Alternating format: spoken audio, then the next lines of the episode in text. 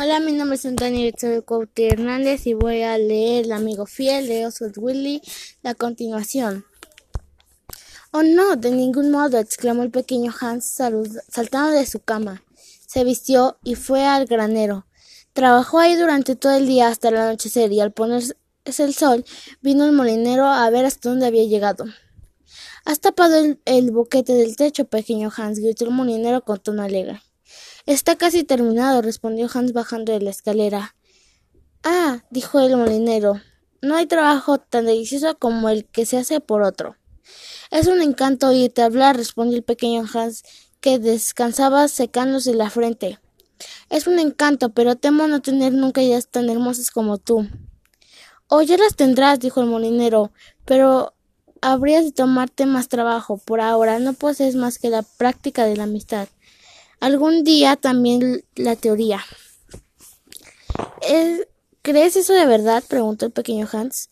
Indudablemente, contestó el molinero, pero ahora que has arreglado el techo mejor harás en volver a casa a descansar, pues mañana necesito que lleves a los carneros a, a la montaña. El pobre Hans no se atrevió a protestar, y al siguiente día, al amanecer, el molinero condujo sus carneros hasta cerca de su casita y Hans se marchó con ellos a la montaña.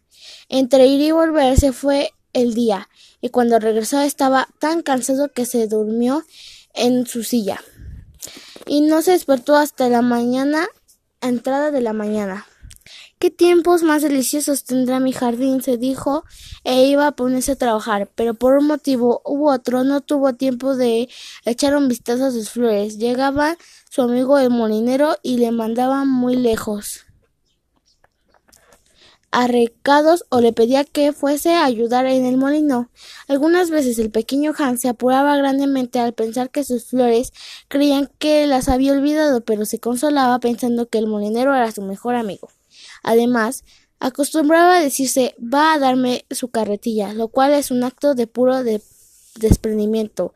Y el pequeño Hans trataba para, trabajaba para el molinero y este decía muchas cosas bellas sobre la amistad cosas que Hans copiaba en su libro verde y reía por la noche, pues era un culto.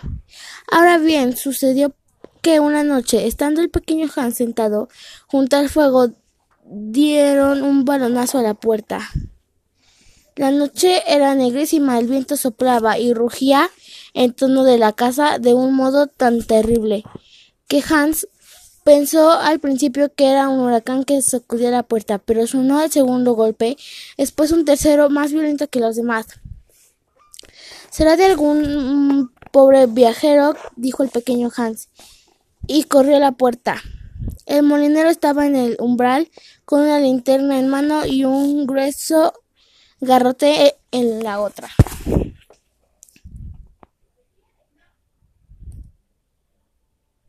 Querido Hans, gritó el molinero, me aflige un gran pesar. Mi chico se ha caído de una escalera, heriéndose.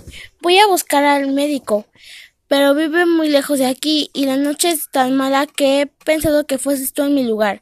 Ya sabes, te doy mi carretilla, por eso estaría muy bien. Que si algo por mí, en cambio. Seguramente, exclamó el pequeño Hans. Me alegra mucho que hayas ocurrido venir.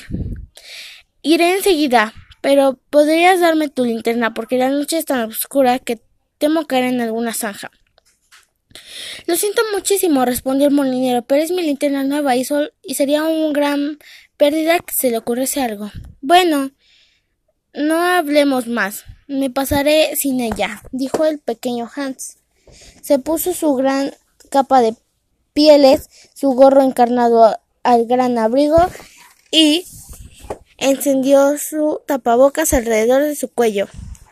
Qué terrible tempestad desencadenada. La noche era tan negra que el pequeño Hans veía apenas y el viento era tan fuerte que le costaba trabajo andar.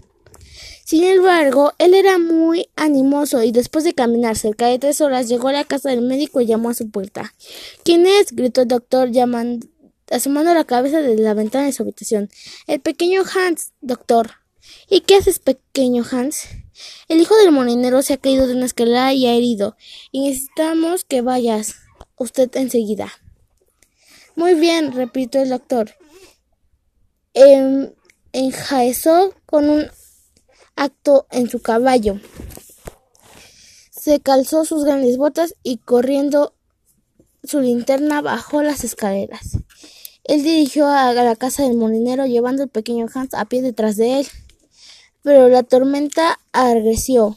Llovía a torrentes y el pequeño Hans no podía ni ver por dónde iba ni seguir al caballo. Finalmente perdió su camino, estuvo navegando por el páramo, que era un paraje peligroso, lleno de hoyos profundos. Cayó en uno de ellos.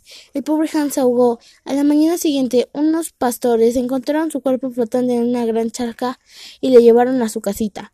Todo el mundo insistió al asistió al entierro del pequeño Hans, ya que era muy querido y el molinero figuró a la cabeza del duelo. Era yo su mejor amigo, decía el molinero. Justo es que ocupé el sitio de honor, así que fue la cabeza del cortejo de una larga capa negra, cuando en, en cuando se enjugaba los ojos con un gran pañuelo de hierbas. El pequeño Hans representaba ciertamente una gran pérdida para todos nosotros, dijo el ojalatero. Alguna vez terminamos los funerales y cuando el acompañamiento estuvo acomodadamente instalado en la posada, bebiendo vino dulce y comiendo buenos pasteles. Es, es una gran pérdida, sobre todo para mí, contestó el molinero. A fe mía que fue lo bastante bueno para compartirme y a darle mi carrilla, y ahora sé que no sé qué hacer con ella.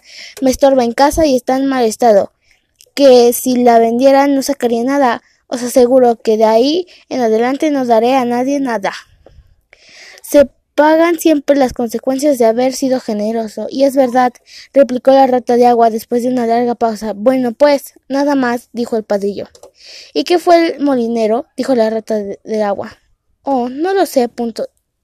Fijo, contestó el padrillo y verdaderamente me da igual. Es evidente que su carácter de usted no es nada simpático, dijo la rata de agua.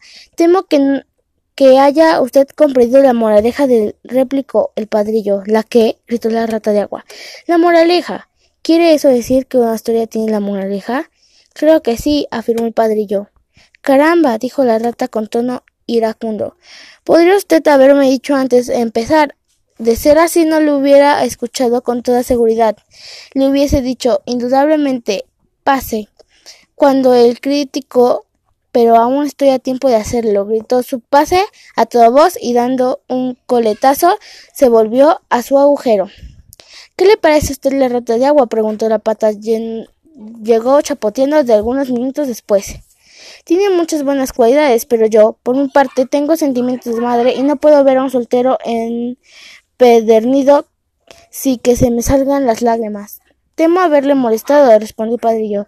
De hecho, es que le he contado una historia que tiene su moraleja. Ah, eso siempre es una cosa peligrosísima, dijo la pata, y yo comparto su opinión en absoluto. Este fue el libro del amigo fiel de Oscar Whitley. Gracias.